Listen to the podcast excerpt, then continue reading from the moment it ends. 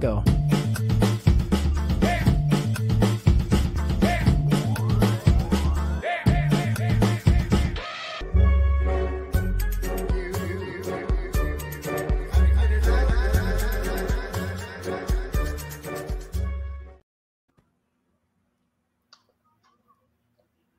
Bom dia, boa tarde, boa noite, Planeta Galáxia.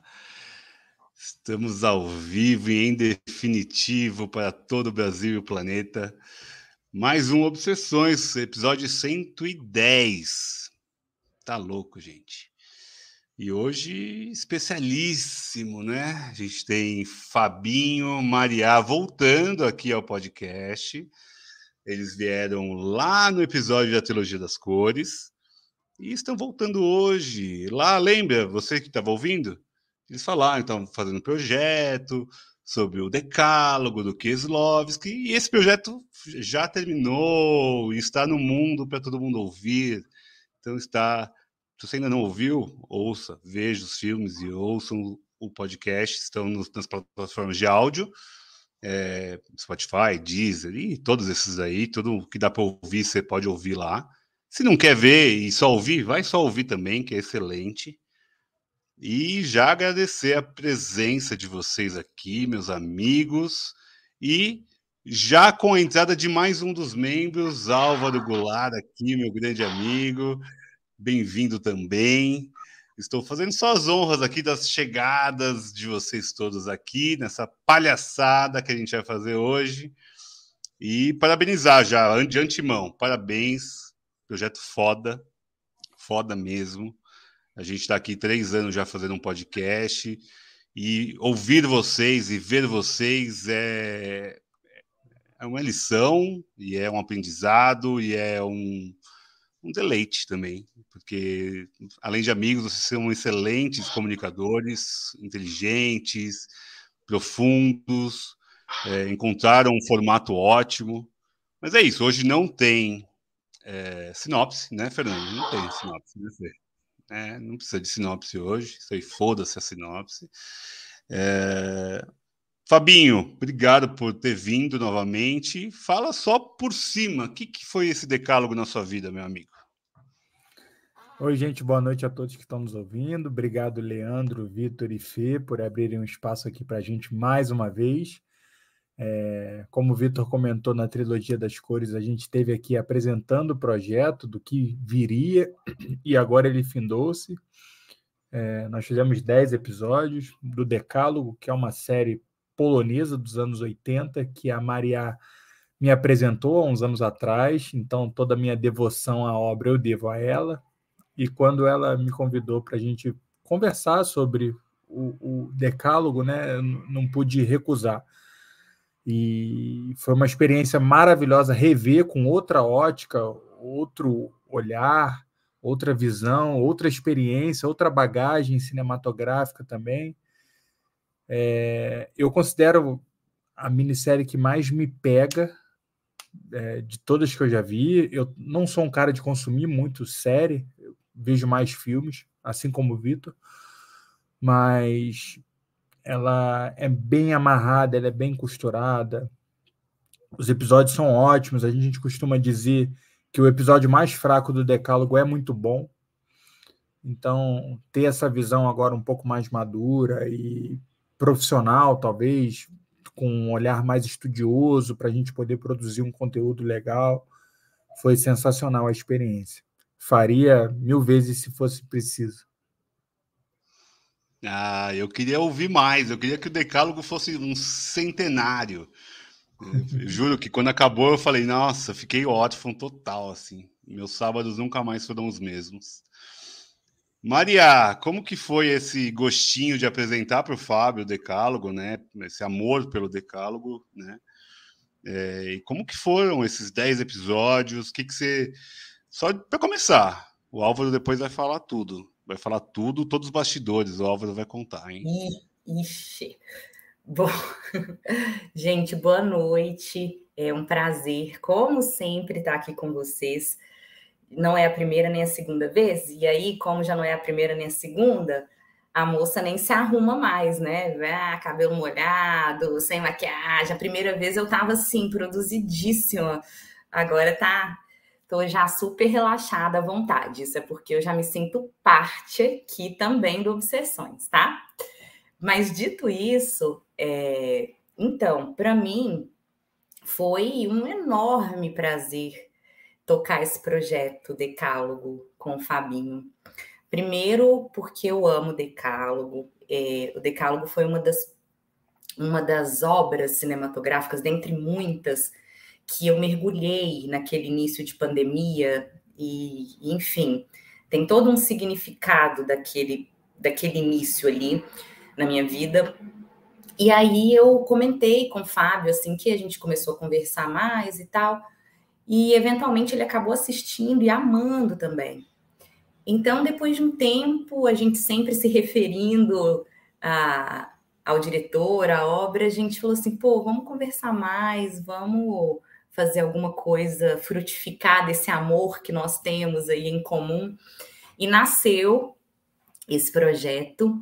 É, então é um prazer, porque eu amo Decálogo e eu amo o Fabinho também. Então, assim, é, eu acho que você trabalhar, vocês sabem bem trabalhar com amigos, né, é, de fato, e fazer coisas, projetos que que aquilo não tem é, um instrumental, a gente não quer chegar em lugar nenhum, mas a gente quer simplesmente compartilhar, né?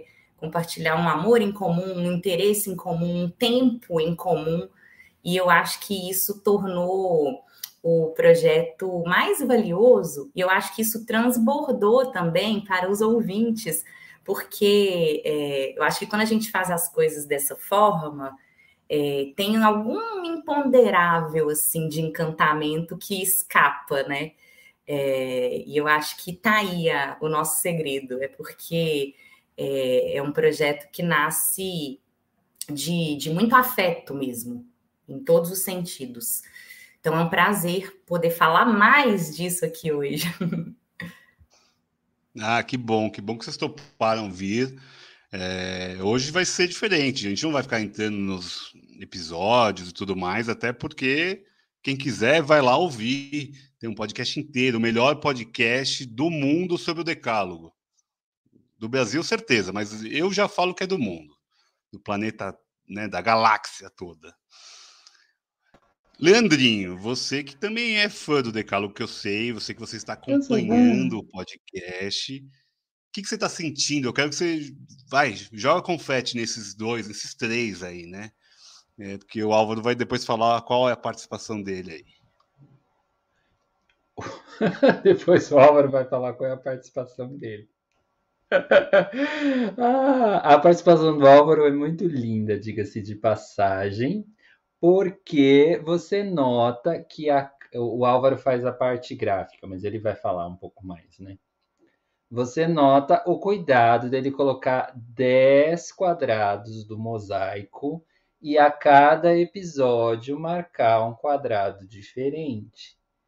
E quem são esses, esses quadrados, né? Quem são essas. É como se fossem passos a seguir, né? É, ele usa a ideia de tabuleiro de. Minha interpretação, tá, Álvaro? Ele usa a ideia de um tabuleiro de jogo, né? Então, cada casa você tem que passar, né? É meio que mandatório, né? Você só, você só não passa por aquela casa se a roleta girar de um jeito que você vai pula 10 casinhas. Minha interpretação, Álvaro. Valeu? Tá lindo, a obra sempre extrapola o criador. Sempre fica melhor. Não, é interpretada por trabalho. Lindo seu trabalho gráfico. Depois você fala mais sobre ele. Só que eu, eu ainda não ouvi todos os episódios. Eu ouvi até o episódio 7. E até então, o que me surpreende bastante e tem a minha admiração é é a elegância com que vocês conduzem o, o podcast e os argumentos, né? Eu estava falando até para o Fábio em off qual é, como para mim é importante esse, essa coisa, a elegância, sabe? Que eu acho que ela, ela pode ser usada em talvez qualquer situação, como eu estava falando, ou em qualquer ação, né? Que, que tem muito a ver com o decálogo, porque eu acho que é uma abordagem elegante dos mandamentos, elegante no sentido de, de uma uma economia, sabe? Assim, o, o que não fazer, o que não fazer para tratar desse tema, o que pode ser muito simplório para tratar de um tema que é tão profundo e tão caro à humanidade, né? Que são esse é, que é arriscar demais, né? Porque o que é a síntese dos dez mandamentos e por que que eu vou tratar dessa obra? Eu acho que é uma pergunta que você tem que se fazer antes de começar. O que é isso e aí você chega no como, sabe? Eu fico pensando um processo do Kelowski assim. De ir primeiro muito fundo, muito fundo, muito fundo, e não saber o que vai fazer. Tô, tô viajando aqui. E depois uh, submergir com esse como, que é muito, muito bonito, né? Cada episódio é, é, um, é um filme mesmo, né? É uma, é uma série que não. que você às vezes uh, até uh, estranha um episódio ou outro, no sentido das escolhas estéticas, escolhas dos caminhos, e vocês falam muito bem sobre isso lá no, no podcast, Maria e Fábio. É, acho que para começo é isso, é só babar um pouco o ovo, é, e tá bom, né, babar ovo. Eu só vi até o 7, Merecido, gente. Né? Eu ainda nem vi tudo. Só vi até o 7 e também o Decálogo do Keslovski, só vi também até o 7. Tá? Depois a gente pode fazer uma, uma síntese, uma sinopse dos 10 mandamentos. Né? O Fernando seria ótimo para fazer isso, para listar os 10. Ou falar o que você quiser, meu bem, que o microfone agora é seu. Ou, mas o, o Vitor falou para eu passar para o Álvaro, né? É, então, tá aberto. Álvaro, Álvaro ou Fernando? Você quer Álvaro. ouvir o Álvaro? É, eu quero ouvir o Álvaro. O Fernando eu ouço toda Com semana. vocês, caralho. Álvaro Cara, eu, eu quero ouvir o Álvaro. Pô, mas ouvir o Fernando é bem melhor, pô. Eu venho ouvir o Álvaro. Eu venho é o espírito sinopse, pô. Porra, Álvaro, fala. Fala o que Mano, você tá sentindo. A verdade é o seguinte: o pessoal rolê. veio falar. O pessoal veio falar o seguinte, é, conta aí a respeito da arte, mas a real é que eu vim contar a fofoca dos bastidores que a porrada estancou. Então assim, já vou abrir logo. ah, tô zoando. Cara, vou te falar que foi um dos melhores trabalhos que eu já fiz no sentido de poder participar com amigos. Isso daí não tem não tem como mensurar. E assim, é é uma coisa curiosa, porque no clube a gente, tipo assim, por exemplo, com o Fábio a gente até brinca, né, que um pro outro é como se fosse o melhor amigo de infância que a gente se conheceu adulto só. Então, botar, botar essa amizade formando uma parceria, tipo, transformando um trabalho, isso é muito legal. Porra, cara, tipo, fazer um trabalho digno da intelectualidade da Maria, isso também é um desafio foda, né? Vamos, o, o Álvaro, ele, bota, ele bota uma marra carioca, mas ele é fofo, né? Eu tenho isso, o carioca fala como se tivesse indo assaltar a pessoa e falar, dama. Ele, ele bota uma marra, assim, ele, é, ele é fofo, ele é assim, kawaii, como diriam os, os japoneses. Só bronca. Só um pouco de bronca. E, mano, assim, a parada que tu falou faz sentido pra caramba com respeito a, a aquela brincadeira dos quadrados e tal, mas na verdade aquilo dali eu, eu trouxe da, da capa do, do, do box da série da Criterion Collection. Então, assim, mais para uma questão de identificação das pessoas. Só que o que eu fiz? Ele só é um quadrado preto. Aí eu acho que dali muito vazio. Então, preenchi aquilo dali com, com a questão das cores. Eu gosto e fazer uma evolução, porque ele necessariamente ele não, ele não faz isso, ele é muito seco. E brincar com aquele mosaico também da imagem do Fábio da Mariá. Eu, eu me lembro que eu joguei pro Fábio e pro Manuel o seguinte: me manda a foto de vocês. Pra quê? Gente, manda foto. Pergunta, não faz. Manda foto desde que vocês vão gostar. Aí. O Fábio mandou uma foto, cara, que tipo. Sorrindo, ou não, sorrindo não, manda uma foto mais séria, porque a parada é mais voltada pra publicidade da, da parada. Eu queria que tivesse essa pegada do, do seriado em si. Ah, eu fiz essa construção. As capas, assim, eu não tinha assistido na íntegra os 10 episódios para poder fazer. O Fábio me convidou para fazer e até então só conhecia o decálogo de nome, e lógico que de nome eu tinha visto a trilogia das cores, mas o decálogo em si só tinha ouvido falar pelos box da Versátil e por eles mesmo que sempre comentam bastante. Aí o Fábio falou, pô, moleque, assiste, tu vai gostar. Aí eu vi o primeiro. Mano, o primeiro já foi uma porrada.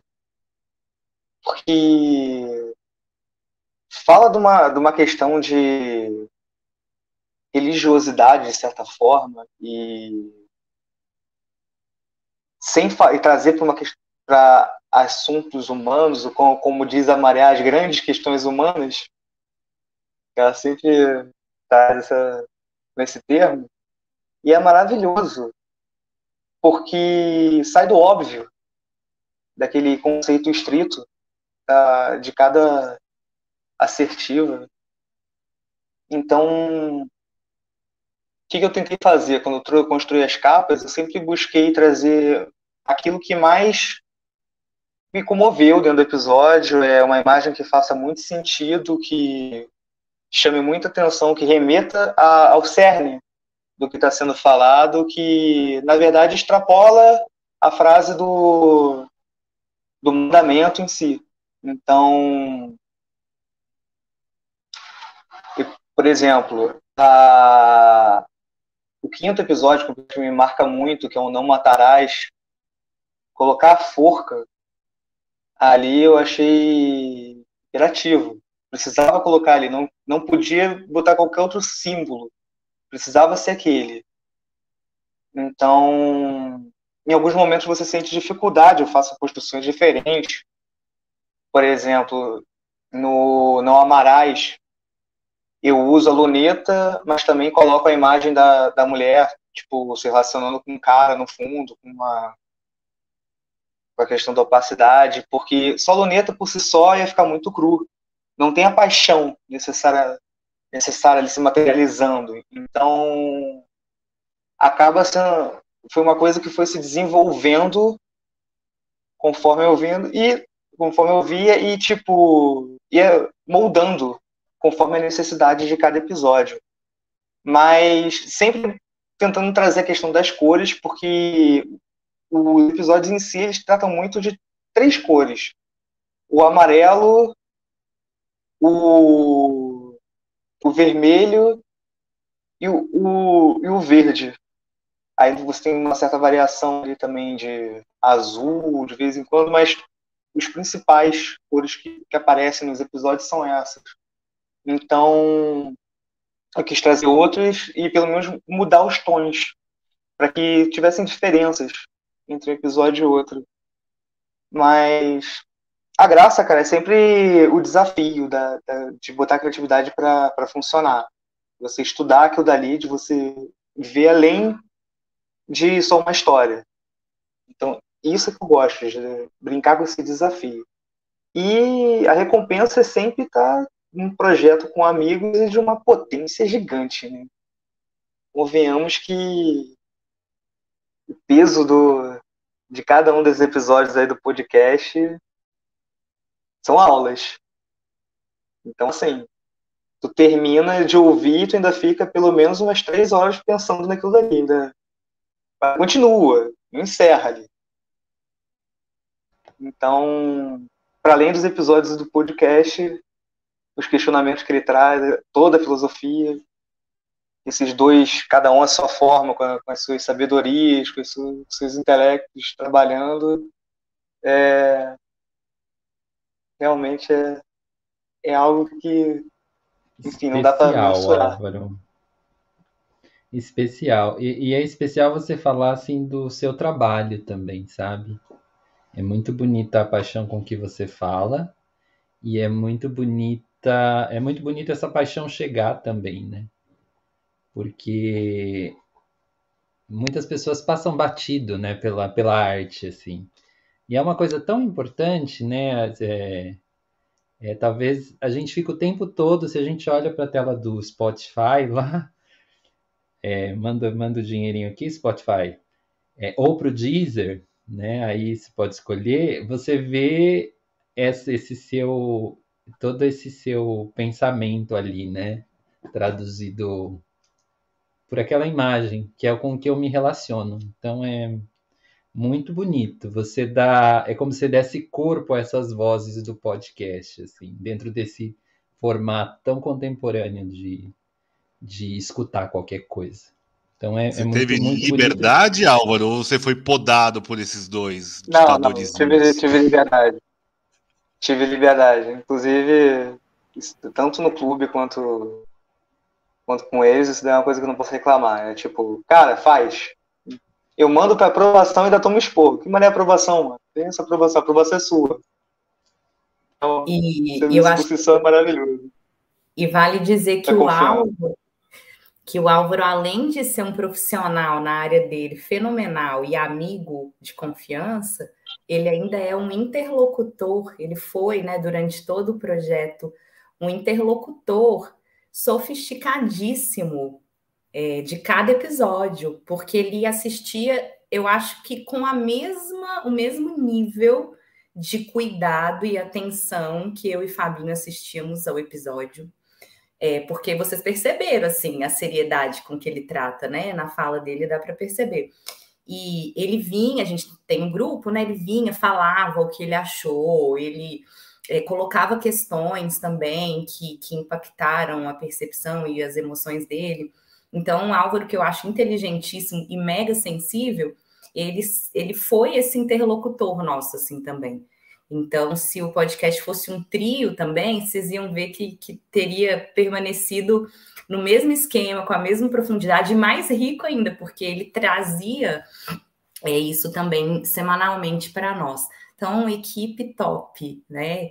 Acho que a gente deu muita sorte também nessas escolhas aí que a gente fez desde o início. Muito bom, muito bom.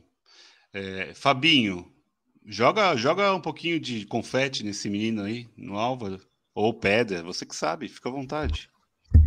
Como que foi? É, porque assim, é, vou só corroborar um pouquinho com o que o Lei falou. Um cuidado com a imagem, um cuidado com o detalhe, tão profundo que de fato ele faz parte do episódio. Ele não é só uma arte de capa. Ele é reflexo do episódio. E claro, certamente ele fez antes de ouvir o que vocês falaram. Pelo menos é a minha interpretação. Mas é isso, ele, ele, ele se aprofunda de uma tal forma que é, é o jeito do Álvaro, né? Ele é o cara cuidadoso, detalhista, mas também muito criativo, sensível. Ele no nosso episódio 100, que ele fez também a arte, na hora que veio, eu falei, que aprovação, cara. Não tem que falar, cara. tá maravilhoso. É... Fala aí, Fabinho, fala um pouquinho do Alvinho. Daqui a pouco tem Ravel aqui também, hein? Então, é... eu sou fã do Álvaro. Eu sou fã do Álvaro. Então, tudo que eu vejo ele fazer, eu acho sensacional.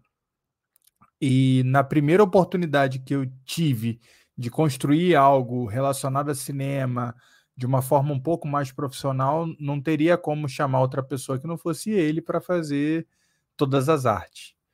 Então é como se eu tivesse um pouquinho dele agora junto de mim, né, para sempre, para a vida toda, como está no mundo.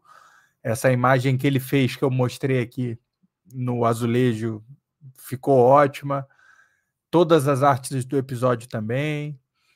Então, como tanto ele e a Maria comentaram sobre você fazer é, um trabalho com amigos, tem todo um significado diferente. O Álvaro é realmente aquilo que ele disse, o meu amigo de infância que eu conheci adulto. é um gênio dentro daquilo que ele faz e só arte lindíssima. É o, ele não é nem o terceiro elemento, ele é, é não consigo nem, ele é, ele é, faz parte assim, né, Maria? Ele não, não tem como dizer, não tem como falar de projeto Decálogo sem falar de Álvaro. Então foi ótimo ter ele com a gente. sabe que eu sou teu fã, né, moleque? E é recíproco. Todos vocês, inclusive. Se estendendo até obsessões. Tá vendo, gente? É assim que a gente tem que se tratar, Fernando. Olha aí, ó. Olha aí, ó. Se inspira aí, Fê. Vitor, Leandro é... também. Eu, eu, eu queria. O, o, é porque eles se conhecem há pouco tempo, a gente já se conhece há 15 anos já, a gente já não se aguenta mais. Porque é lindo ver essa... em três anos tudo é beleza. Quero ver chegar nos 12. Uma década dessa porra. Cara, o Álvaro, você faz o que mesmo, Álvaro, lindão? Cara, eu sou designer gráfico, mas assim, eu mexo com tanta coisa. A verdade é que a gente sobrevive, né? Não nasceu herdeiro, tá se fudendo. Então a gente se vira. Porra, que massa. Manos, olha, eu vou falar uma parada para vocês, cara. Muito do fundo do meu coração. The, the, bottom of my heart, assim, saca? Mano, a gente precisava fazer um projeto junto, todo mundo aqui. E o bolero do Ravel também, mano. Quando ele entrar. Eu vou ter que sair daqui a pouco, ele entra, porque só cabe seis. O Vitor não comprou ainda a assinatura do StreamYard, é uma vergonha. Eu acho que eu devo falar isso a vivo, porque eu já sugeri para ele comprar. Só que, né, o Vitor não comprou, então Manos, a gente podia fazer uma proposta junto, saca? Porque é, é, eu acho que, tipo, o que vocês falaram, assim, eu sinto muito no, no, no, uma coisa que é, tipo, um trampo que é muito mais legal do que, talvez, o nosso trampo de verdade, saca? Tipo assim, uma coisa muito mais, pelo menos para mim, também, né, não sou muito exemplo, né, eu trabalho em banco, mas assim, é muito mais legal, sabe? É, ouvindo os, os, os, episódios, eu ouvi, eu também quatro ou cinco, eu não cheguei até o sete, porque não deu tempo. Tava lavando louça, cuidando do Ian e tal, e aí lavando louça eu ouvia, saca? Que é como a gente ouve podcast hoje.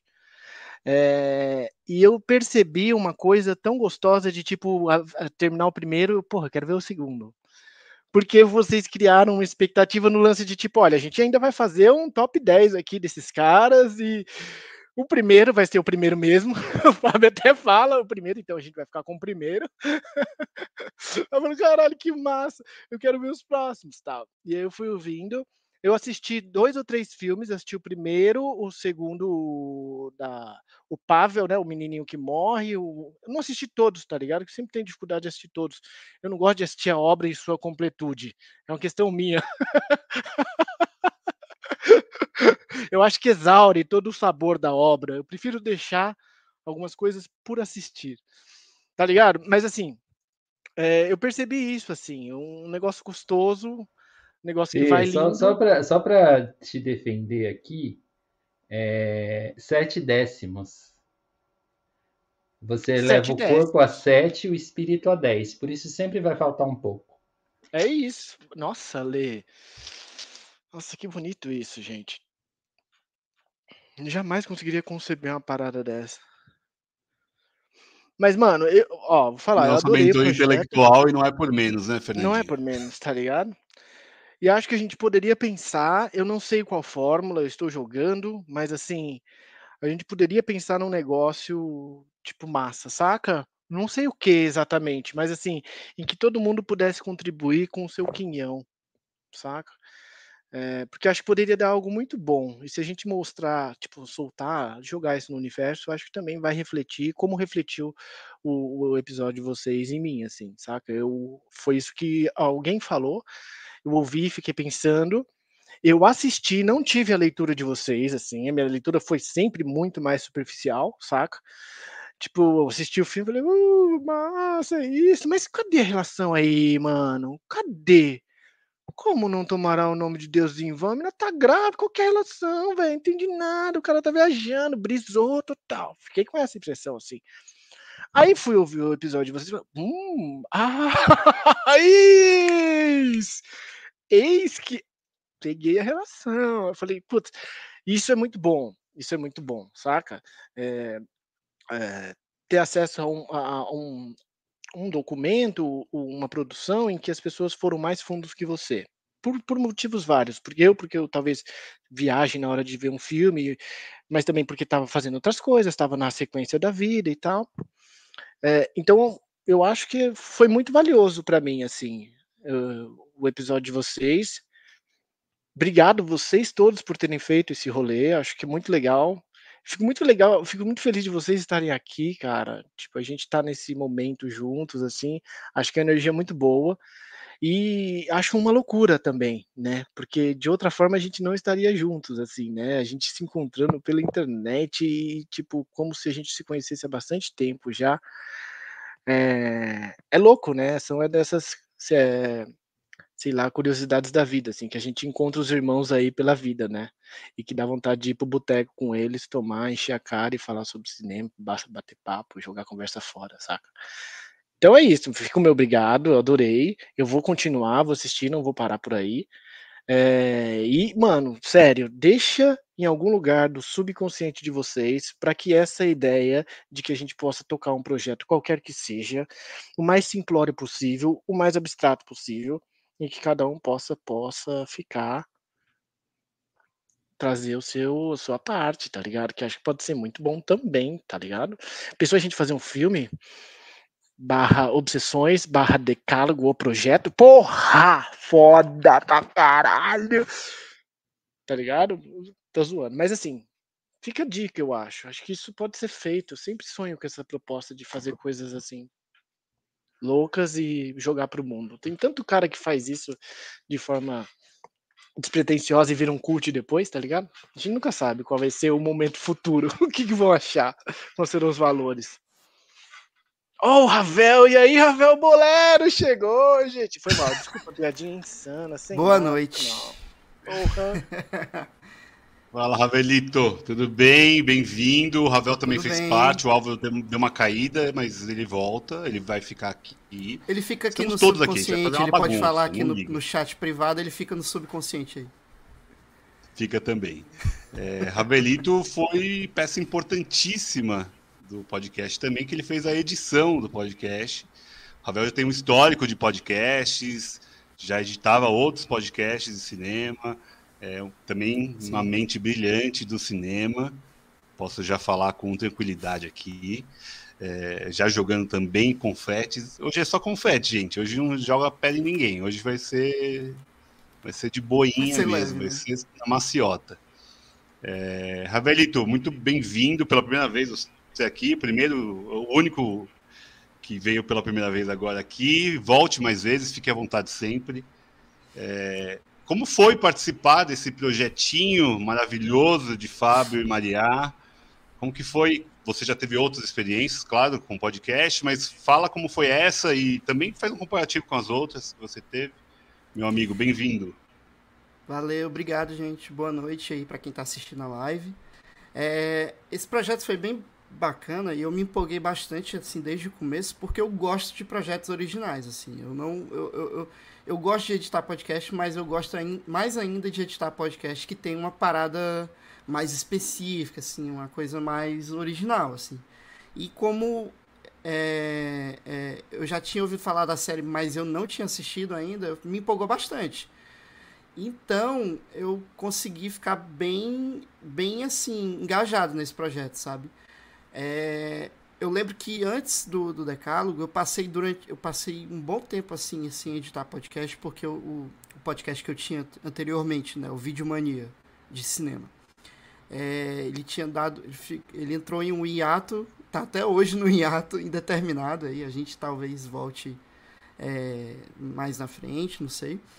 E aí eu passei esse tempo inteiro, assim, acho que é, o ano de 2022 inteiro sem editar podcast, né? E aí veio o decálogo, veio a proposta do decálogo do, é, do Fábio, né? O Fábio veio falar comigo e na hora de cara, assim, eu já, já topei. Já, já, já me empolguei, já tinha dado, assim, várias ideias, várias sugestões. Eu fui dando várias sugestões aí pra galera. Então foi muito bacana, assim, foi muito bacana, assim, desde o começo. E eu, quando eu comecei a, a, a participar do projeto, eu já estava falando para a galera, assim, os meus amigos, ó, oh, galera, já vou entrar no projeto novo aí de podcast, conforme, é, conforme o tempo for passando aí, eu vou divulgando aí para vocês. E quando começou a, a, publicar os episódios também, fui divulgando. Nossa, foi, foi bem bacana. E a galera gostou, né? Tem uma galera que começou a escutar o podcast que nem tinha assistido a minissérie. Então, mas assim, ainda assim, a galera foi ouvindo os episódios e, e foi bem bacana, assim. Eu quero saber, você editou muito, né? Porque esses dois devem ter falado tanta groselha, gente. Nesse episódio de uma hora, né? Porque tem um formato, o episódio tem formatos, né? Para quem não ouviu ainda, eles fazem três partes, né? Primeiro uma, né, um apanhado geral, depois um mergulho no mandamento ou na, as grandes questões humanas da Maria, e no final eles fazem um top, né, elencando de 1 a 10 é, os prediletos dos dois. É, é, é, um formato marcado, uma hora. Aqui a gente tem live de duas horas e meia, tem de 40 minutos. Os primeiros que o, que o Leandrinho editava tem 30, 25. Então, assim, é, é, é uma bagunça. Então, o Ravel jamais vai gostar de trabalhar com a gente. Eu cortava tudo. tudo. eu tirava tudo, passava eu, régua. Na verdade, eu sou do time que deixo tudo, inclusive o que não era para deixar, eu deixava. No vídeo eu ia fazer desse Ravel, jeito. Porque eu falava, e tudo que eu falava ia meio que ceifado, assim, pá, pá, pá. Não, mas assim, o, o, o, Fábio e a Maria foram bem organizados, assim, eu fiquei impressionado assim, com a organização deles, com a questão de roteiro, eles fizeram tudo bem direitinho, assim. Tanto é que eu, na, acho que na primeira chamada que eu tive com o Fábio, que ele estava até é, já comentando como é que seria, eu até ia indicar para eles começarem a fazer roteiro, começarem a fazer a pauta bem direitinho, mas o Fábio já tinha se adiantado já. Então nem precisei falar tanto assim. Foi bem bacana isso. Olha, gente, isso é mérito do Fabinho, viu? É porque se fosse eu, eu só, eu, eu só chego, estou aqui. E Fabinho, ele faz todo esse trabalho aí de organização, super disciplinado. É ele que abria os arquivos, já assistia e colocava assim já as impressões dele em ordem cronológica. Eu ia completando as coisas assim, mas a estrutura, o esqueleto era sempre dele. Então mérito para ele. Ô Vitor, faz um corte entendeu... disso aí, por favor, para eu mostrar para minha família. e ele entendeu o formato bem direitinho, porque podcast você não, não dá para fazer de qualquer jeito, assim, de quando é um podcast editado, assim, uma coisa. não, não tô falando daqui, Vitor, mas eu tô falando assim, quando é podcast editado, tem uma. Enfim. É... Ele entendeu direitinho o formato, sabe? Ele conseguiu trazer uma coisa bem original, assim, pro nosso, pro nosso projeto. Deixa eu só falar uma coisa rapidinho. O Ravel falou do nosso episódio, Vitor, do, do nosso podcast. Sim, porque assim, ele viu um negócio, olha, isso aqui é um exemplo do que não fazer, mas assim, eu tô no episódio dos caras, não vou falar mal. Beleza, mas só queria falar isso, só, só pôr essa questão na mesa. E eu vou sair porque o Álvaro tem que entrar e o Vitor não comprou o ingresso aí pro, do StreamYard, tá? Ó, beijo Fá, beijo Mar, beijo Ravel, prazer enorme, mano, a gente se prazer. vê mais. Álvaro, um beijo. beijo. Fiquem com Deus. É, ops, né? Sobre todas as coisas. A gente se vê por aí, tá? Desculpa ter que sair mais cedo hoje. Eu tô, tô meio fudido aí de tempo, mas vai, vai, vai, a coisa vai virar. Falou? Beijo pra vocês. Até. Obrigada, Fernando. Valeu.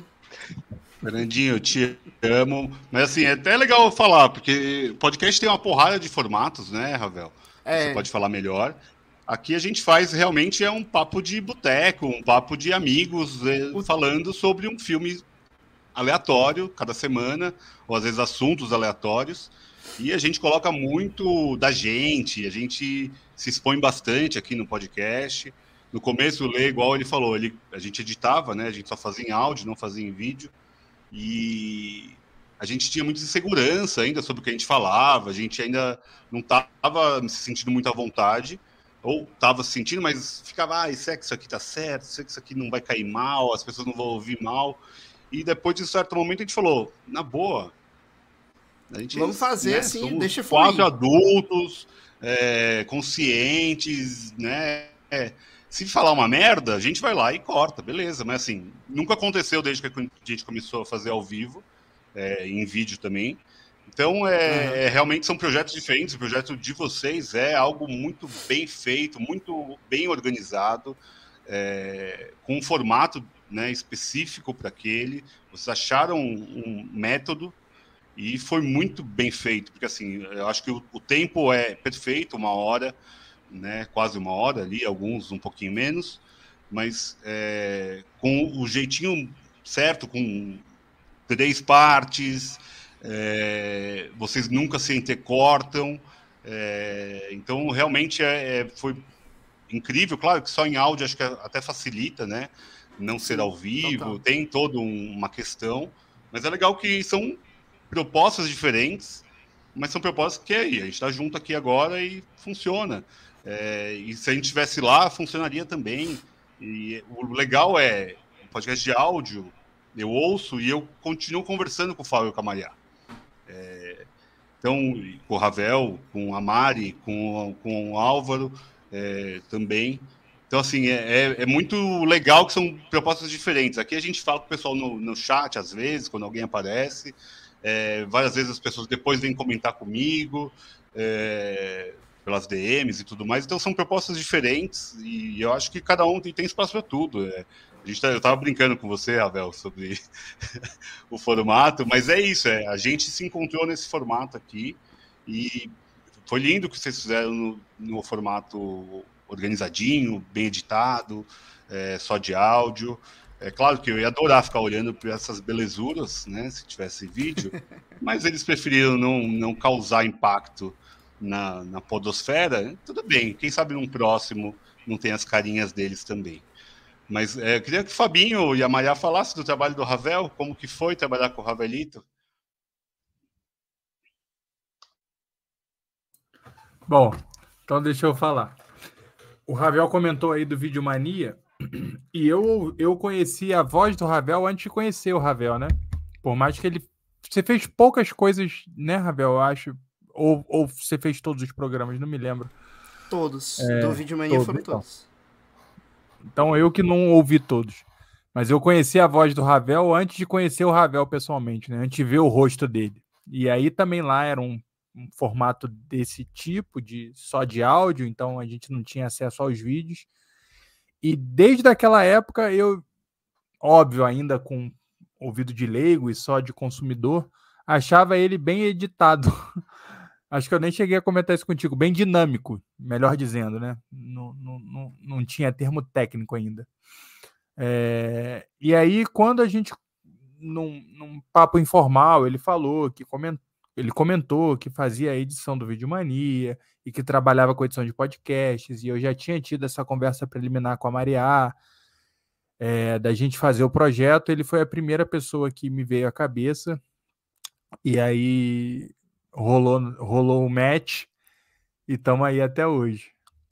O mais engraçado é que nessa conversa preliminar com a Maria, a Maria é o tipo daquela pessoa, vocês que não conhecem ela, do tipo, vamos, vamos, né? Maria, vamos fazer um podcast de uma minissérie dos anos 80 que só quem vai assistir são duas pessoas? Vamos. Então isso fez toda a diferença. É... E já passou duas pessoas aqui, ó. Já temos três só aqui na live. Então, quatro com que saiu. Então, Adiciona minha mãe também, que ela escuta. Tá? então já dobramos a meta do que a gente tinha planejado. Isso é o que é sensacional. Mas e aí, Mami, fala um pouquinho do, do Ravelito.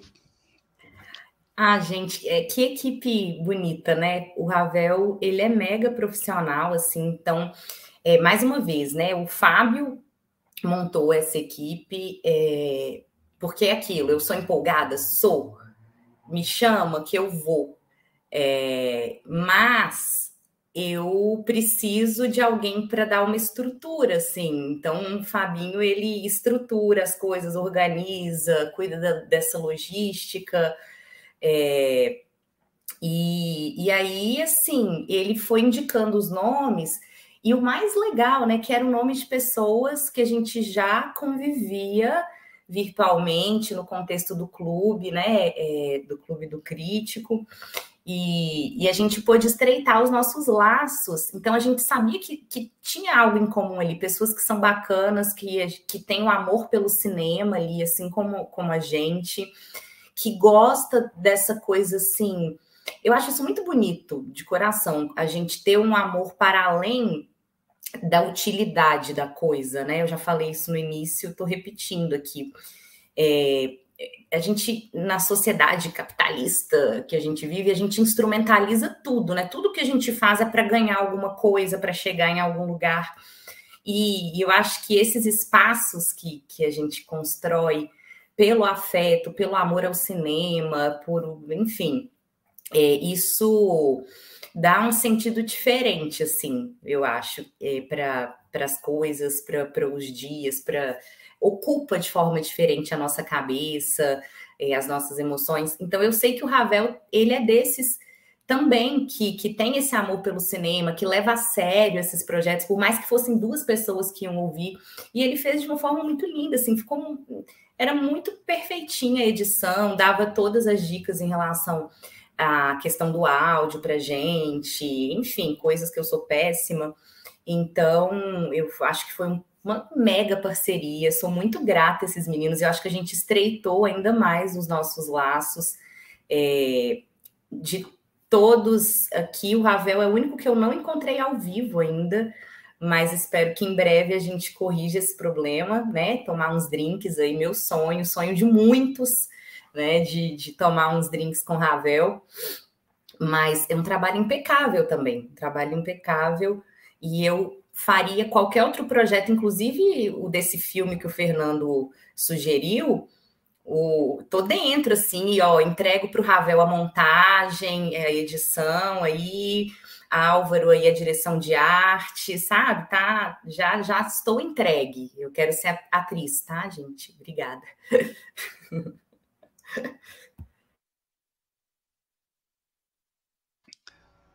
E, e aí, Lê, fala um pouquinho sobre a sua, a sua edição e a edição ah, do Ravel. Um ah, não, não. Eu queria, assim, porque a série acabou, né? O projeto tá lá, tem 10 episódios aí para posteridade. E eu queria entrar muito no, no, na, na, nas questões do, do, do Kieslowski mesmo. É, porque eu não, não ouvi os 10 episódios, mas poderia ter um episódio 11. Porque eu queria que vocês é, falassem sobre. Que talvez eu, eu formule em três perguntas que sejam uma só, né? Sobre o que, que ele está falando na série Decálogo, né? O que, o que, que é central em tudo isso? E onde, onde, onde toda essa obra se encontra. Se, se são uh, dez episódios que se conversam muito bem, ou se é uma série que é. Porque assim, não é uma série de ganchos, é isso que eu estou falando, né? É uma... Cada episódio é independente. Mas eles precisam se encontrar para fazer um, um, conjunto, né? O, o decálogo. É, o que, que, é central para vocês, né? E, e, o que, que ficou em vocês, além, lógico, da a criação sempre fica, né? A, a obra que vocês produziram e, e o que que deixa, né? Porque já é profundo, só assistir já é profundo. Assistir, se deter, pesquisar, se debater sobre o tema, né? Confrontar suas, suas impressões é, é multiplicar, né? E eu acho que é isso que, que também a gente sempre tenta fazer aqui, né? Deixar, deixar a obra maior, né? Porque tem, tem uma tem uma coisa de, de processo artístico e tem gente que fala que a obra é o que sobra, que é, é uma parte muito pequena de todo, todo o processo, né? É, então é isso, o que sobra? Talvez seja essa também a pergunta. O que sobra e o que sobra do Keslovski dentro desse universo decalogológico? É, posso começar? Deve, deve. Ai, eu tenho muito para falar sobre isso, assim, mas eu vou falar só, eu acho que o que para mim é mais marcante nesse sentido do porquê, por que escolher os dez mandamentos bíblicos por, por que, que ele teve essa ideia, né? Por que ele teve essa ideia eu não vou saber, mas eu suspeito é, o porquê que no final das contas, ou na verdade, qual era o objetivo dele ao escolher o, o decálogo e o que, que ele queria falar através do decálogo. Porque claramente é, esse nosso diretor tão querido, ele não é um religioso comum que está querendo falar dos dez mandamentos nos dias de hoje. Assim, eu suspeito, aliás, a minha suspeita e a minha, minha hipótese é que nem religioso ele é. Para mim, assim, é, o Kelowski ele é um grande, um grande humanista e ele usa o decálogo de uma forma subversiva e transgressora, o que eu acho muito legal, é, para poder celebrar a humanidade. É, ele celebra a humanidade. E parece paradoxal falar isso, porque a gente vê em cada episódio, muitas vezes, é, coisas mais deploráveis dessa humanidade, as fraquezas, as vulnerabilidades, as contradições, o tempo inteiro contradições. Mas é isso, né? Ser ser humano e viver a vida mundana é estar sujeito às nossas próprias é, fragilidades, fraquezas.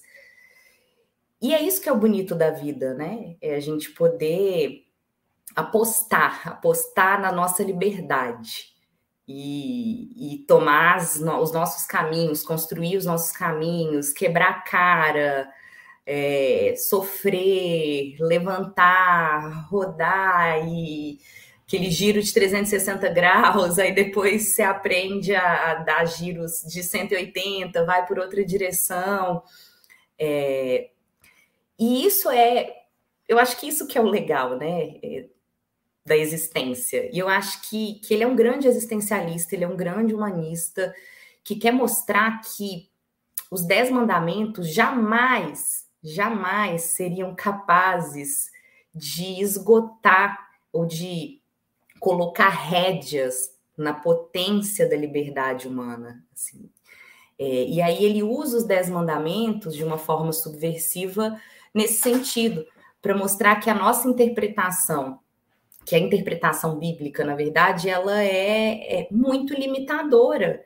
A gente sempre vai transgredir, a gente sempre vai dar novos sentidos para situações que vão muito além daquilo que talvez uma, uma leitura religiosa, né, transcendente pode colocar.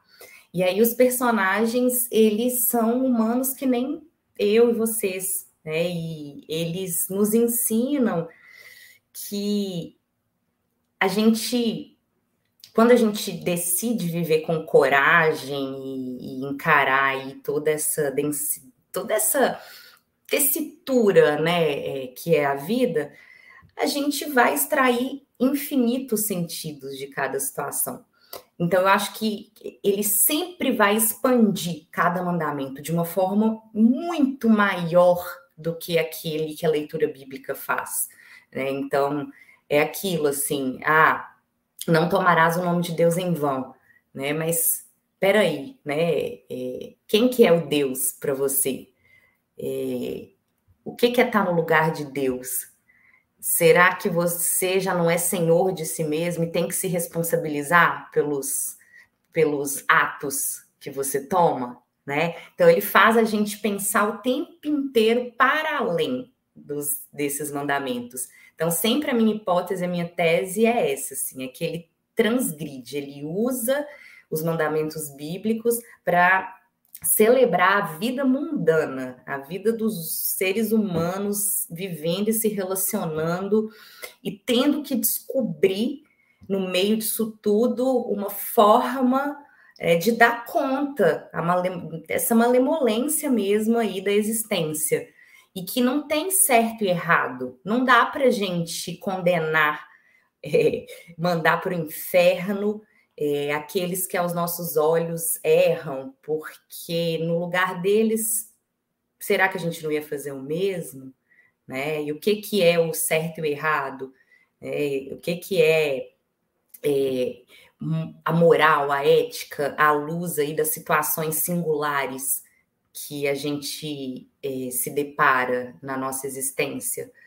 Então, eu acho que ele brinca muito com isso, ele é irônico e, ao mesmo tempo, transgressor é, para poder celebrar a vida e para poder dizer assim para a religião é, que, beleza, é uma dimensão importante para muitos e pode ser uma, uma dimensão importante pessoalmente, né, para as nossas subjetividades e tudo mais mas ela é só uma das dimensões possíveis da existência. E, e, eu acho que isso é muito bonito nele. Eu até escrevi um texto depois que eu postei no Instagram e tal, que, que eu aprendi muito, muito, muito sobre essa celebração da humanidade, assim, das fraquezas, né, dessa sobre liberdade, sobre alteridade, perdão, é, assistindo a cada episódio.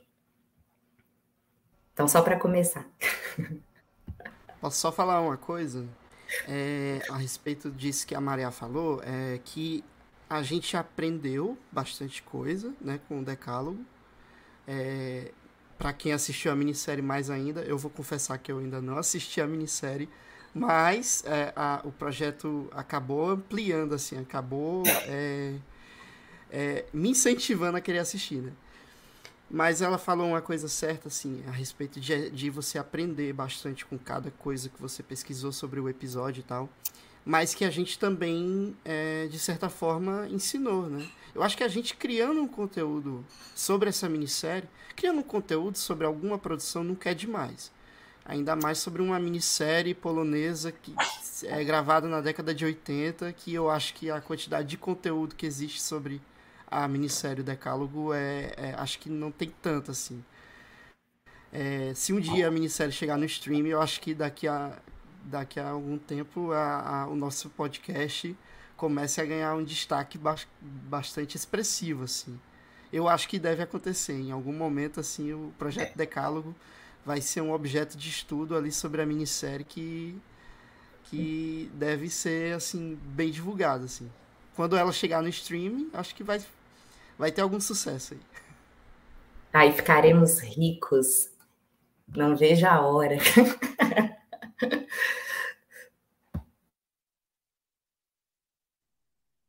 Eu vou dar os meus dois centavos aqui, porque assim, eu tenho certeza que se em algum, enfim, algum trabalho de acadêmico, alguma tese, alguma defesa, esbarrar com o projeto Decálogo, eu acho que com certeza vai virar fonte. No mínimo de inspiração, mas vai, vai parar na fonte de, desse trabalho. Eu acho que ele é bastante rico e é bem aquilo que a Maré colocou. Ele, ele é cirúrgico na missão de pegar sentenças que parecem ser tão herméticas e que são tão definidoras de uma ethos, né? E ele coloca em xeque essas sentenças para mostrar que ser humano não é ser simples, não é ser hermético e que isso escapa a, ao nosso controle e que a gente consegue ir do desde o esplendor ao suplício e sempre vai se deparar com situações que vão muito além do sentido mais simplista que um mandamento possa inferir sobre a gente. Então acho que é, é, é, é bem essa que é a graça do decálogo. Ele amplifica a conversa, assim, o diálogo, uma coisa que Eu acho que em qualquer religião, até por a questão de ser dogma, não deveria ser, ou não pode ser contestado. E ele contesta. Ele, pelo menos, ele traz para discussão. E por si só, isso já é magnífico. Álvaro resumiu aí em um minuto que eu demorei quase cinco para falar. É exatamente isso. Perfeito. Eu acho que essa é a transgressão, né? Mostrar que a gente é muito maior do que a estreiteza ali daqueles mandamentos com teores dogmáticos do que que o ser humano deveria ser. Jamais aquilo vai conseguir esgotar é, o que nós somos, porque nós somos inesgotáveis. A humanidade, a existência, ela é sempre inesgotável, porque cada um traz em si um novo começo. Só para citar Hannah Arendt, que é um tema em um dos episódios que o Leandro não chegou ainda. Fica aí a, a dica, hum. continue assistindo. É porque vocês falando, eu vou passar para o Fábio, vou, vou jogar para o Fábio cortar. É, o, o que é muito lindo no Kieslowski é uma coisa. Eu estou lendo lá o livro do Guzmán, né? E ele fala de dispositivos. Patrício Guzmán, o cineasta. E ele, ele fala que você precisa olhar para a coisa e, e como se você quisesse deixar ela te olhar também, seu objeto. Para que você passe a olhá-la não da maneira que você olhou primeiro ou que você olharia primeiro. Estou resumindo aqui as páginas. Mas para que você conseguisse, aí no caso do Kieslowski, por exemplo, achar as bases que sustentam essa pedra, né? usando lá o Moisés, a pedra que tem os dez mandamentos. E tentar olhar para essa, essa base para que você fale do assunto. Entende? É, e ele dá um exemplo que é muito lindo, muito lindo, que ele dá uns. É, é um, o livro chama Filmar o que não se vê. Só o título já é de cair o cu da bunda, né? Fala uma coisa bonita e já fala uma coisa estranha logo de... Porque ele dá um exemplo que é o seguinte, que é uma cineasta, não vou lembrar o nome dela, que ela vai falar sobre o amor, o tema é o amor.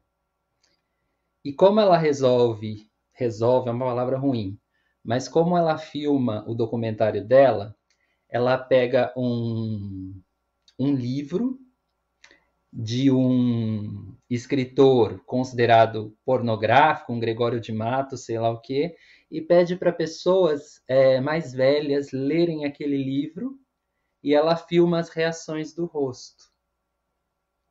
É isso. E ela está falando sobre amor. Eu acho que o, o Kieslowski vai muito por aí, sabe? É, e, e, nesse decálogo, assim, é uma lição dessa, desse uso do dispositivo, né? Até onde eu vi, e pelo que vocês falavam, é difícil à primeira vista, identificar o mandamento. Quando a gente identifica muito rápido, inclusive, a gente já fala, hum, pra cima de mim, oh, Kesloski, você estava tão, você estava tão assim, oculto, opaco, eu estava te, te descobrindo aos poucos, e, sabe, em vez de ser um, um vinho caro, você me vem com um corote, assim, sabe? Aí direto. Eu tô olhando para Maria, por isso que eu falei do vinho. Mas é, eu queria que você falasse disso, Fábio, e falasse o que você quiser, do que, do que sobrou disso tudo, dessa super experiência, que é não só assistir, mas refletir os 10 episódios da série Decálogo. Então, é, pegando um gancho do que você falou é, na primeira passagem sobre os episódios serem independentes, existe um elo que é o conjunto habitacional onde eles moram. É, alguns personagens fazem algumas pontas em outros. E lá no oitavo para o nono, no oitavo para o décimo, perdão, tem um personagem que não é mostrado fisicamente no décimo, mas é mostrado no oitavo. Então são sutilezas que só o Kielovski poderia fazer. É... E eu acho ele muito corajoso. Eu acho que tudo que você refletiu aí sobre o livro, sobre filmar o que não se vê, sobre você trazer essa perspectiva de falar de amor por uma reação a uma leitura, isso é uma coragem. E isso não falta ao Kielowski no Decálogo. Tanto é que quando essa coragem não aparece, fica visível aos olhos, né? Que foi o que aconteceu na tua experiência. Então tem um ou dois episódios ali que são talvez mais lineares, mais padrões, digamos assim, que a gente sente, que a gente está acostumado a ter um plot twist ou ter alguma coisa na entrelinha e essa coisa não acontece e aí a gente acaba se frustrando. Né? Para mim, um caso fantástico assim que acontece na série Decálogo, sem trazer muito spoiler aqui, que eu destacaria, não sei se a Maria tem a mesma opinião, é você trazer o mandamento honrar pai e mãe numa relação próxima de filha com pai, digamos assim. Ali, para mim, foi dentre todos muito corajosos, o mais corajoso. Então, a gente está falando de uma Polônia devastada ainda pela Segunda Guerra. Esse episódio que a Maria comentou sobre a Hannah Arendt escancara a posição política do Kielowski. É, a Polônia, proporcionalmente, ele é um dos países mais católicos do planeta. Nos anos 80, o centro da Igreja Católica, que é o Papa, era polonês, que era o João Paulo II. Então, de certa forma, eu acho que isso foram, eu acho que esses contextos foram motivadores para o Kielowski trabalhar, né? O Decálogo, a gravação durou mais de um ano porque ele tem muita cena de externa e a fotografia do, de os episódios são completamente diferentes uns dos outros. E isso faz com que afaste o link de um com o outro, né? Assim como o Leandro trouxe, parece que são coisas bem distintas e eu acho que isso é proposital. Os primeiros episódios do inverno é muito rigoroso, depois vai indo embora, vai chegando primavera, verão. Então, é muito nesse sentido assim que eu acho que o Kielovski trabalhou. E eu acho que ele é muito corajoso. Fechando aqui o que eu falei. Ele é muito corajoso. Não sei se a Maria tem alguma coisa para acrescentar. Falou tudo, Fabinho. Mas eu também acho que ele é muito corajoso. Eu acho que ele transformou aquele conjunto habitacional. Cada parte é uma metáfora, né? Na verdade, porque ali é um microcosmos do universo, assim. Porque cada apartamento é, é morada de um drama existencial inteirinho que configura um mundo inteiro ali dentro, sabe? É, cada cada apartamento traz uma história diferente, com pessoas que estão se esbarrando no corredor, ou no elevador, ou na porta de entrada, e não tem nem noção, às vezes, do que a outra está passando, né? Dos dramas, das tristezas, das alegrias, da, enfim, dos desafios. E, e, a vida da gente é isso, né? Cada pessoa traz um universo inteiro em si mesma. Eu acredito muito nisso. Eu acredito que cada um tem, de fato, assim, uma riqueza muito grande dentro de si. E cada pessoa tem a sua trajetória que, que por si só é, é, a vida, né? É a vida. E essas singularidades, elas me encantam. E eu acho que encantam Kieslowski também, né? Ele e eu acho que ele não faz, ele escolhe o conjunto habitacional também não é à toa, porque os conjuntos habitacionais é, são típicos da arquitetura soviética. É, então ele está usando esse contexto para dizer que é uma crítica também ali a, a, ao regime soviético, que ele era opositor à, à questão, principalmente a parte stalinista mais ditatorial ele vai dizer: olha, a gente pode tentar planificar tudo, a gente pode tentar é, extirpar as diferenças. É, a gente pode jogar todo mundo nos mesmos conjuntos habitacionais, mas ainda assim, em cada espaço, em cada vida, a gente vai ter uma realidade única é, e rica e que vai transbordar de alguma forma se a gente parar para olhar e prestar atenção um pouquinho. Então é muito bonito isso também. Eu acho que não é à toa que ele escolhe essa ambientação tão curiosa, tão original é, e faz todo sentido, né? Então ele está é, casando elementos que fazem parte da própria Polônia. Ele está enfrentando tudo isso num período de transição, de transformação da sociedade polonesa, que é por um lado muito religiosa e por outro que passou por décadas aí de um regime é, que, enfim, não vou entrar nesse mérito, né? Mas que na visão dele tinha seus problemas sérios também. É, não que o capitalismo não tenha, né?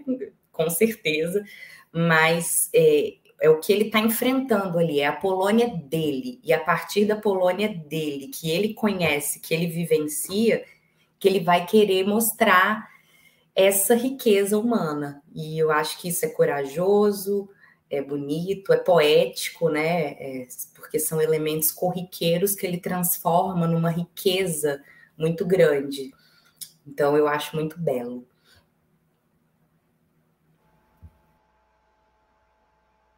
Falar o quê, né, Vitor? Falar o quê?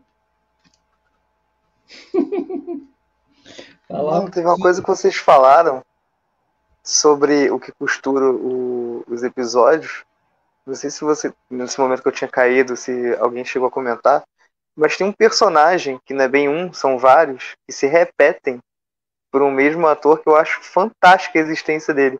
E que a Maria e o Fábio denominam ele como se fosse um anjo. E eu acabei abraçando essa denominação. Eu acho isso bem legal, porque é de certa forma é, é uma mão divina num cenário tão mundano, e de certa forma também é uma participação da mão do diretor, talvez, influenciar a história do, dos personagens.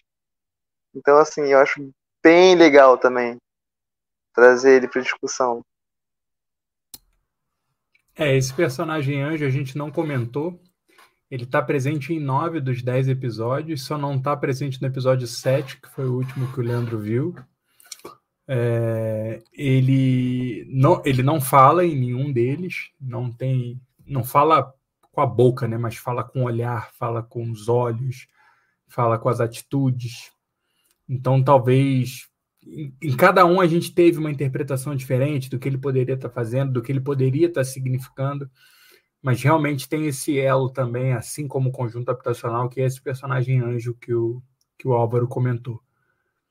E a curiosidade, a Maria, dentro das pesquisas, né? Descobriu que ele não fez esse episódio, a gente cheio de teorias, porque ah, esse episódio não parece e tal. Quer falar, Vitor? É, eu fui responsável pela trilha sonora do projeto Decálogo, né? Eu cedi a minha música Tina para fazer parte da abertura dos episódios do podcast. E com toda alegria eu, eu fui escolhida, né? Entre tantas outras músicas que eles poderiam ter escolhido para fazer parte da trilha sonora. E eu fiquei muito feliz, foi a primeira vez que uma música minha fez parte de, de um podcast e ser escolhido como abertura de algo já é muito é, especial, né? É temático. E eu acho que Tina teve tudo a ver com, com os episódios, com o projeto, e eu fico muito feliz é, da Maria e do Fábio é, terem entrado em contato comigo. E, enfim, o projeto foi lindo e eu acho que tudo se encaixou muito bem. Só uma surpresinha aí para vocês. Agradecer Ai, também a Mari. Que lindo! Até emocionei aqui, porque a Mari é uma fofa e talentosíssima. A gente teve o privilégio de vê-la tocando ao vivo já, o piano dela, lindíssimo. E, e mais uma vez, né? Ideia de Fabinho, Fabinho que se emociona com essa música Tina. Eu sei que essa música é especial para ele e ele quis trazer para o podcast e casou perfeitamente. Acho que trouxe toda essa emoção, o tom, o clima.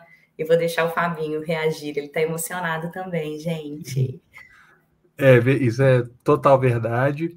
Faria, em tese, muito mais sentido. O Decálogo tem uma abertura muito característica também, a trilha sonora é muito característica.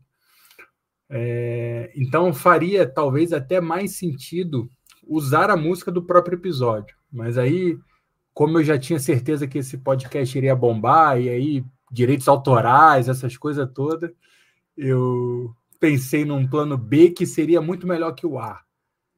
Parece que ela compôs essa música para gente, sem ser. É... Na primeira vez que eu ouvi, eu já estava com essa ideia no podcast na cabeça e foi amor à primeira vista. Eu falei assim, cara, é essa. E, e, e, ouvindo, eu já ia pensando aonde eu iria colocar, tanto que o Ravel me pediu os intervalos para eu botar, não é isso aqui, é aquilo lá, não sei o quê. Na minha cabeça já estava tudo funcionando, e aí ver na prática é outra coisa, ver ela tocar pessoalmente, conforme nós, eu, o Álvaro e a Maria conseguimos ouvir, é outra coisa também. A Mariana é uma artista incrível. É, e ter uma obra dela, o privilégio é nosso, não é seu, não, tá, Mariana? Pelo amor de Deus. E, e eu acho que casa muito com tudo. Eu posso estar equivocado aqui na minha leitura, mas na primeira vez que eu vi, eu tinha certeza que, que, que ia dar bom. E eu acho que deu bom. Levei para Maria, ela gostou. Quando o Álvaro e o Ravel ouviram, também gostaram. É, e foi isso. Hoje mesmo eu estava ouvindo essa música. Eu gosto muito mesmo, real. É, e, e é isso. Eu me emociono mesmo quando eu escuto. Obrigado, Vitor, por trazer essa pequena lembrança aí. Desculpa Obrigada. ter cortado você, eu não sabia como fazer aqui direito, minha internet também está oscilando. Eu falei, eu, deixa eu ver se é que é isso aqui mesmo. Daí eu fui testar e já entrou e Menos mal, não foi. Foi, foi um bom motivo, então tudo bem. Foi ótimo. Deu até para sentir como é que o famoso vai no Faustão, né? Isso, Arrimo. aí manda um recado. Adorei. É, Daí que vai entrar mais gente, não, mais. não tem. E é melhor porque é no susto, né? É, é... no susto. Não, adorei. Adorei. Agora eu só não sei nem o que eu tava falando mais. Esquece, né? Desculpa aí o que eu tava falando, mas não tenho a menor ideia. Se eu soubesse, tinha anotado aqui, esqueci. Não, desculpa eu aí, porque eu realmente não tenho habilidades ainda com apresentar coisas durante o episódio, mas eu não queria deixar de passar sem a Mari. Eu falei com ela, ela foi super solícita, falando, lógico, amei fazer, é, elogiou pra cacete vocês, o carinho de vocês, e realmente a música dá um tom mesmo da, né, um, um tom do, de todo o projeto, né, de todos os filmes. Ele realmente ela combina bem com, com tudo que vocês fizeram. É, o que eu mais gostei do, do Decálogo, só para dar dois centavos aqui também, é, o, é, a subversão sobre os mandamentos, né? Não necessariamente eles estão no, nos episódios, ou eles estão de uma forma até sub, subversiva, né? É, ele, ele quebra a expectativa. Então, sei lá, é, ok, o não matarás, beleza, mas sei lá, igual o Fabinho falou, do pai e mãe, daí você vê um pai e uma filha, uma relação complexa ali, é, você pega um último com um tom totalmente fora do resto, né, mais bem-humorado, é, então eu, eu achei muito é corajoso o que ele faz, porque ele está mexendo num vespeiro, que é a religião, e um vespeiro que também é o, a Polônia dos anos 80, socialista, né, então ele é super corajoso na forma de ser colocado, né, de, de como abordar. O Álvaro deve ter tido orgasmos múltiplos com as cores, porque realmente é um negócio absurdo o que é, o, o filme brinca com as cores, né? O que eles é, um é muito diferente do outro, a fotografia é muito diferente da outra, as ambientações, por mais que sejam todos ali no mesmo lugar, elas parecem ser às vezes lugares bem diferentes. O clima também, como o Fabinho falou, Parece que a gente está acompanhando 12 meses em 10 ali, é, que a gente está acompanhando. Parece que é um ano é, daquela galerinha ali que eles não se encontram, não são, né? Quase nunca se encontram, tem um outro aí que se encontram sim, mas em geral é, eu gostei muito, sim. Eu, eu nunca tinha visto, eu tinha visto só, acho que o Não Amarás separado, o filme, né? Porque tem um filme do, do episódio. É, o resto eu não tinha visto e a experiência de ver e logo depois ouvir vocês, ela é o que o Lê falou e né, por isso que o Leandro é o Leandro. A obra amplia, a obra ela ela deixa resquícios além do que eu vi. E com vocês falando, ela amplia ainda mais, porque vocês falam coisas que eu, eu vejo e escrevo, né? Daí eu, eu ia ouvir, né? Vocês sábado de manhã, e eu, caraca, velho, falar um monte de coisa que eu não, não me atentei. Eu nem mexi no meu texto, porque eu escrevi, deixo lá, tá na pedra. Eu sou tipo Moisés, ficou na pedra, deixa lá. Mas é muito legal ver outras coisas que vocês não viam, que vocês viam, algumas coisas que eu me apeguei e vocês nem se, né, nem se aprofundaram tanto. É, então é muito legal ver com outras pessoas. Eu me sentia vendo junto no meu sofá com vocês do meu lado. Então, é, isso é muito legal, é, é dar essa amplitude da obra. Acho que o Álvaro falou muito bem, é uma coisa que vai ficar como consulta.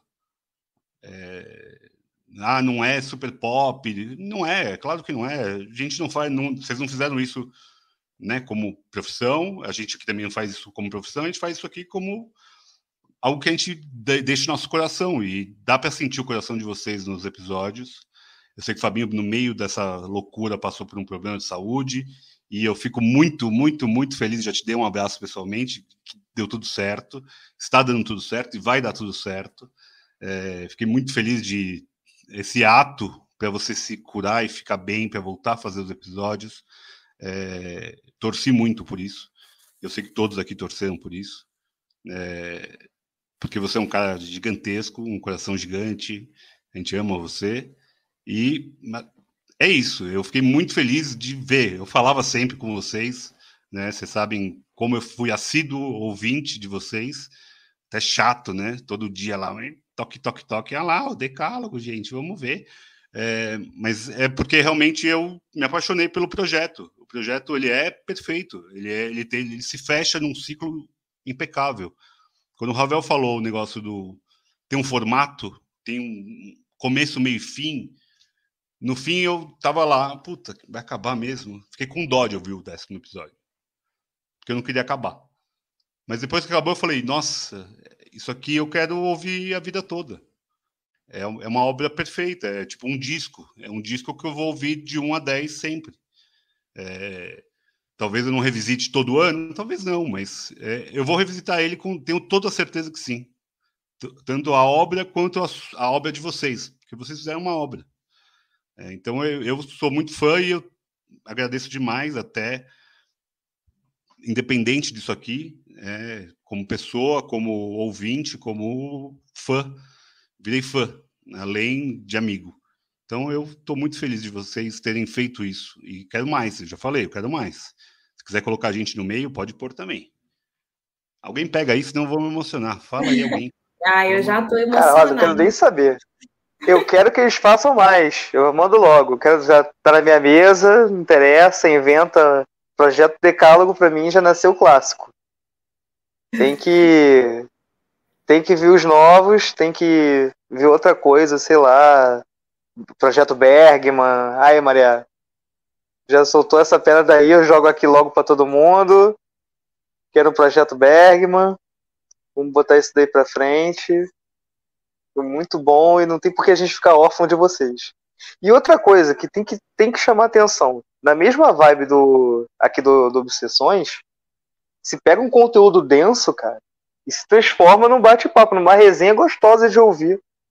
Não sei vocês, mas eu ficava direto, parecia que eu tava falando sozinho, que nem, enfim, nem um esquizofrênico aqui em casa respondendo respondendo os dois no, enquanto eu tava ouvindo e, pô, interagindo porque é gostoso. Ficar, porra, ficar com um papo light de um. Enfim, de, um, de uma coisa que seria. soa tão, tão austera, né? Uhum. O, o decálogo em si. E é isso que é a graça. é essa ele ser complexo ao mesmo tempo tão acessível. Tornou-se tão acessível. É, eu e eu acho muito bonito assim. Eu me emocionei com o Vitor falando, porque eu acabei de dizer, né, esse negócio de que como no decálogo as pessoas elas se esbarram no corredor, no elevador e elas nem sabem todo o universo que o outro está passando.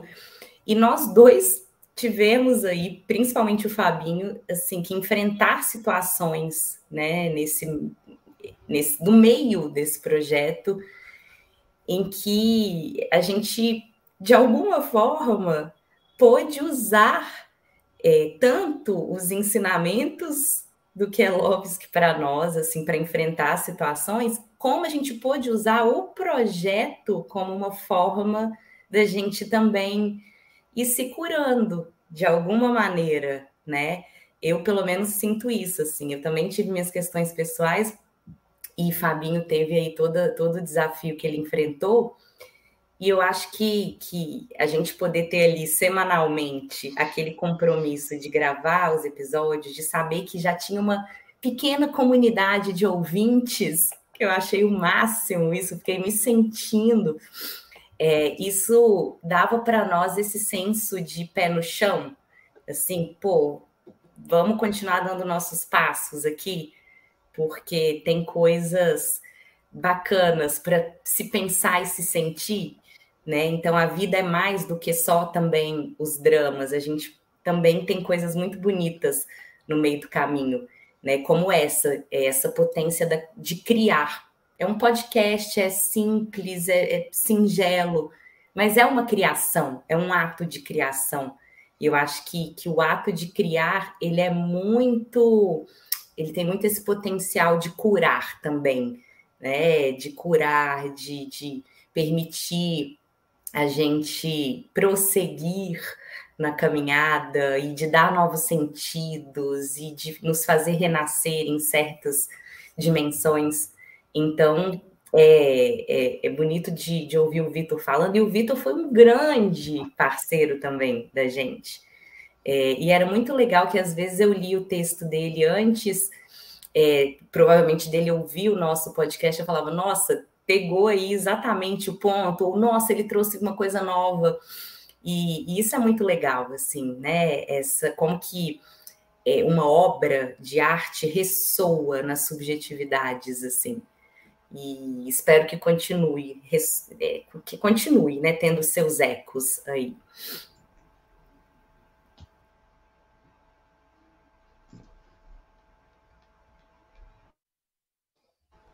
Arquivo confidencial, ô louco, bicho!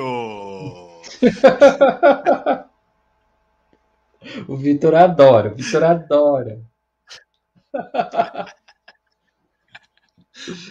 Ah, eu sou fã mesmo. Eu, eu não tenho como não falar, é porque eu sou fã dos quatro aqui, é, do Leandro, do Fernando, do Matheus. Eu sou fã dos meus amigos, eu tenho orgulho de tê-los aqui perto também. E sempre que vocês quiserem, voltem. Não acabou ainda, né? Não acabou ainda. A gente tem sempre um finalzinho, não é, não é o top dos dois, né? Não é aquela coisa. Aqui é bem bagunçado mesmo, mas é nosso jeito. É, a gente vai chegar então no final, a gente vai escolher nosso top. É, hoje o top é um mandamento, um filme. A gente falou de 10 mandamentos, falou do decálogo. A gente podia escolher qualquer top aqui, mas foi isso daí que veio. O Leandro brilhantemente lembrou dessa possibilidade. E o Leandro sempre fica por último, porque o Leandro vai achar um filme da Namíbia, sei lá, do Zimbábue. Ele acha as coisas da Samoa Ocidental. É sempre uma coisa Hoje eu vou indicar o Pestinha. Brincadeira. Então vamos fazer uma roda rodadinha com vocês. Vou começar com o Álvaro. Álvaro, escolhe aí, fala um mandamento e um filme que remete a este mandamento, o porquê, o que, que você pega disso e por aí vai. Cara, então, eu acho que eu vou no mandamento, no episódio, inclusive, que talvez seja o que mais me, me emocionou, que foi o 5, que é o Não Matarás E eu vou colocar talvez a o maior sentença de morte, a mais famosa e a mais questionável, a mais controversa, que vamos então na Paixão de Cristo, logo com um teor religioso. Vamos logo bater forte dessa vez. Boa escolha. Já tem um episódio inteiro aqui sobre Paixão de Cristo. Eu, quando já você falou essa coisa. coisas. Desculpa, Vitor, mas ele falou essa coisa de é, cientificismo e, sei lá, espiritualismo. Porque, assim, quando ele falou assim, "Ah, a sentença de morte mais famosa, eu pensei, Galileu. Aí ele me E eu sou ateu. Ainda tem essa. Pois é, eu, Eu sou ateu, isso que é fantástico. eu não posso dizer que sou ateu, mas me veio Galileu. Olha só. Cristo. Você Mas é porque que eu vejo, tipo, eu vejo Jesus, a figura de Jesus, não como uma figura sobrenatural, eu vejo como uma figura política. E que ressoa. O, vamos botar o seguinte, a sentença dele ressoa até hoje. Então, não tem como não comparar esse, esse evento com o mandamento do não matarás. Até quando você traz para a questão religiosa, se de certa forma você está matando, já que a Santíssima Trindade, Pai, Filho e Espírito Santo, seriam, em tese, parte do mesmo eixo, então, nesse momento, o homem também matou Deus. Então, é bem grande, né? Bem poderoso.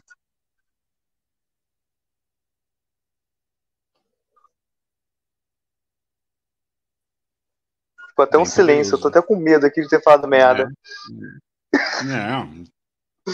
Aqui não tem merda a ser falada, aqui a gente fala tudo. Ravelito, você, meu amigo, manda bala.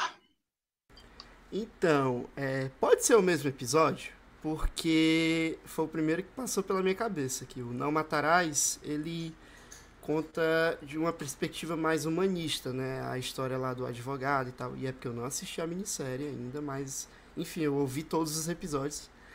É, e o Não a primeira coisa que me passou pela, pela cabeça foi o filme Luta por Justiça, que é até mais recente, né? Do, do Michael B. Jordan, né? Que fala sobre é, tem até um contexto racial que é bem mais predominante, né? A questão da, da pena de morte também. E foi o primeiro que passou pela minha cabeça, assim, a- pela história, pelo, a, a história do advogado que vai tentar auxiliar o, o caso de um cara que está sentenciado à morte. É, foi isso, foi basicamente isso que eu me lembrei na hora.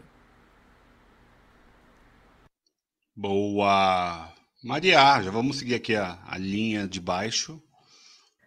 É, eu vou pegar o mandamento honrarás pai e mãe e lembrei do filme só para dar aí a dica do meu diretor favorito, que é o Bergman, já já fazendo meu lobby aí para o projeto que eu quero fazer sobre o Bergman.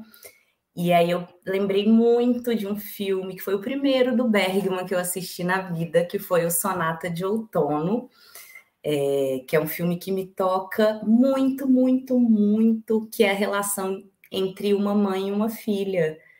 Uma relação conturbada, difícil, complexa, bonita, potente, que me fez escrever uma carta para minha mãe, que eu acho que foi a coisa mais autêntica que eu já escrevi na vida, assim, foi essa carta que eu escrevi para ela depois que eu assisti esse filme. E o Bergman tem isso em comum com Kieslowski, que é transgredir um pouco essa esfera religiosa, assim, ele usa muito da religião, não nesse filme especificamente, mas na sua obra.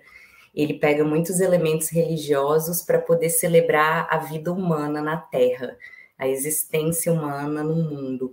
E aí eu acho que o Sonata de Outono mostra essa relação que é tão constituinte assim da nossa vida, que é a relação com a mãe, principalmente mãe e filha, né? É, então esse filme é muito especial para mim e aí eu deixo ele aqui para nós. Olá, olá, Fabinho. É Bergman, meu amigo. Vai se preparando aí. Sim, já começa por Sonata de Outono. Essa menina é outro nível, né? Vocês estão É tendo um pouquinho nível. do que eu tive durante alguns meses. Mas olha, vou te dizer, Manda bala você, Fabinho. eu vou te dizer que eu escolhi um filme que ele é um dos meus favoritos assim nacionais, sabe? Vou falar do mandamento não levantar falso testemunho e o filme é O Alto da Compadecida.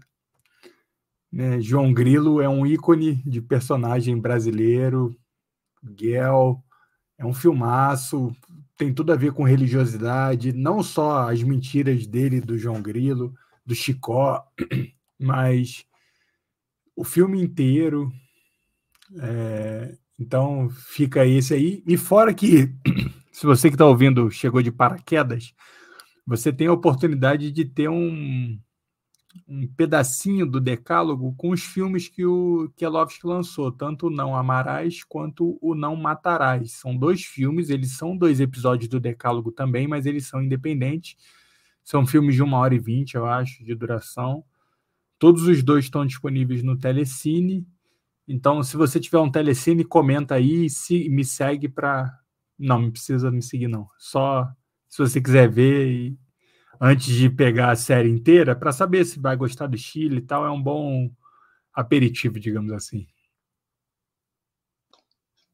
Boa, boa. Também já tem episódio aqui do Alto da Compadecida com a Carol.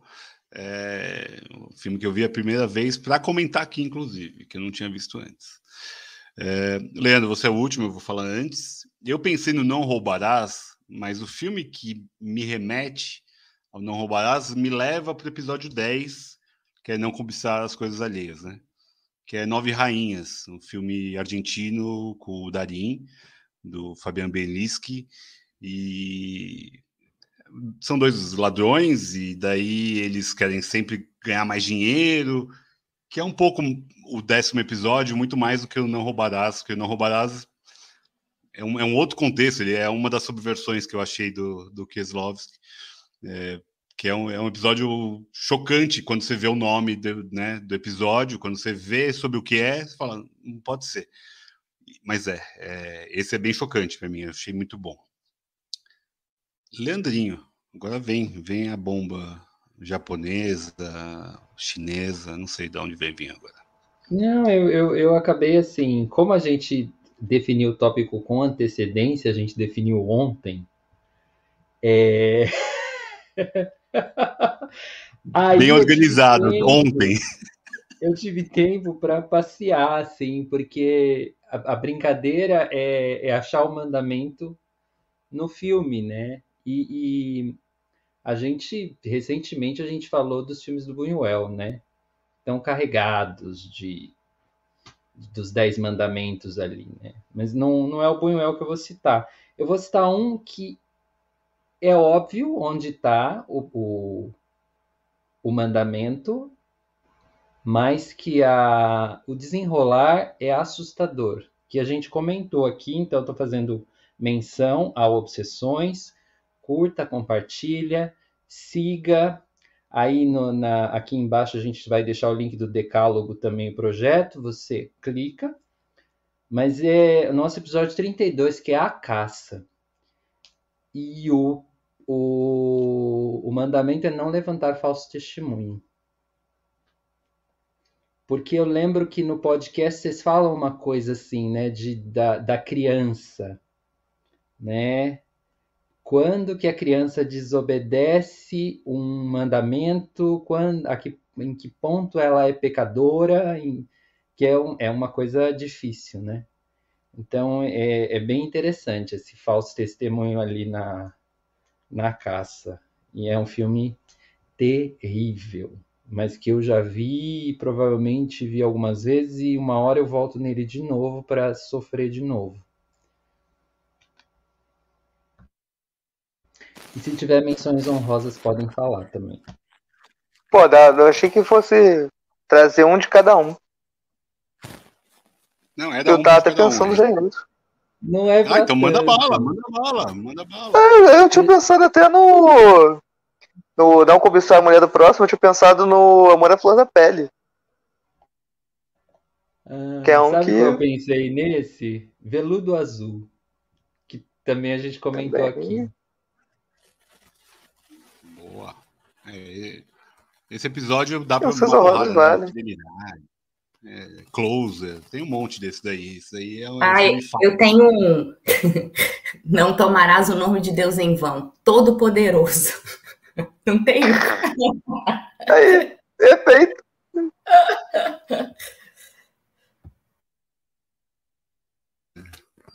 É isso, ficamos aqui. Eu vou agradecer, recomendar que vocês ouçam o Projeto Decálogo, Fabinho, Mariá, os criadores, apresentadores, Álvaro com artes belíssimas, Ravel, trabalho de edição foda, a Mari que mandou o vídeo, obrigado Mari, com a trilha sonora lindíssima, Tina, ouçam a Mari, Mariana Serri no Spotify, É, eu vou deixar o link aqui embaixo também. É, e agradecer a participação de vocês. É, vocês estão em todas as plataformas, é isso, né, Ravelito? Todas as plataformas de áudio? Não, quase todas, todas. Tá? É, oficialmente a gente está no Spotify e Deezer. Ainda não colocamos no Apple, mas em breve a gente pode colocar no Apple Podcasts e que são as principais, né? São as principais plataformas que estão é, de áudio. Boa, boa. Coloca aqui, a gente também tá em todas, tem Amazon, tem Deezer, tem a porrada aí.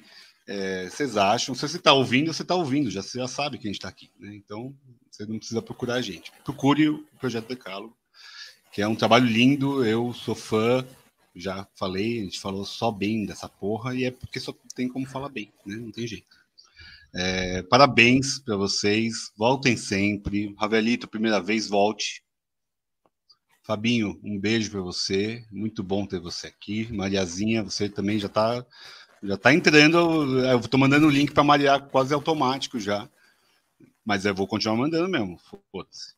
Álvaro, você tem que voltar, porque o Fernando ele se apaixonou por você, ele fala de você quase todo dia. É recíproco, é recíproco. Não tem como não Só chamar. Obrigado a todo mundo. Homem, né? Até semana que vem, né? É, é lógico, porra. Beijo para todo mundo. Um abraço. Tchau, gente. Obrigado Valeu. a todos. Tchau, tchau. Valeu. gente.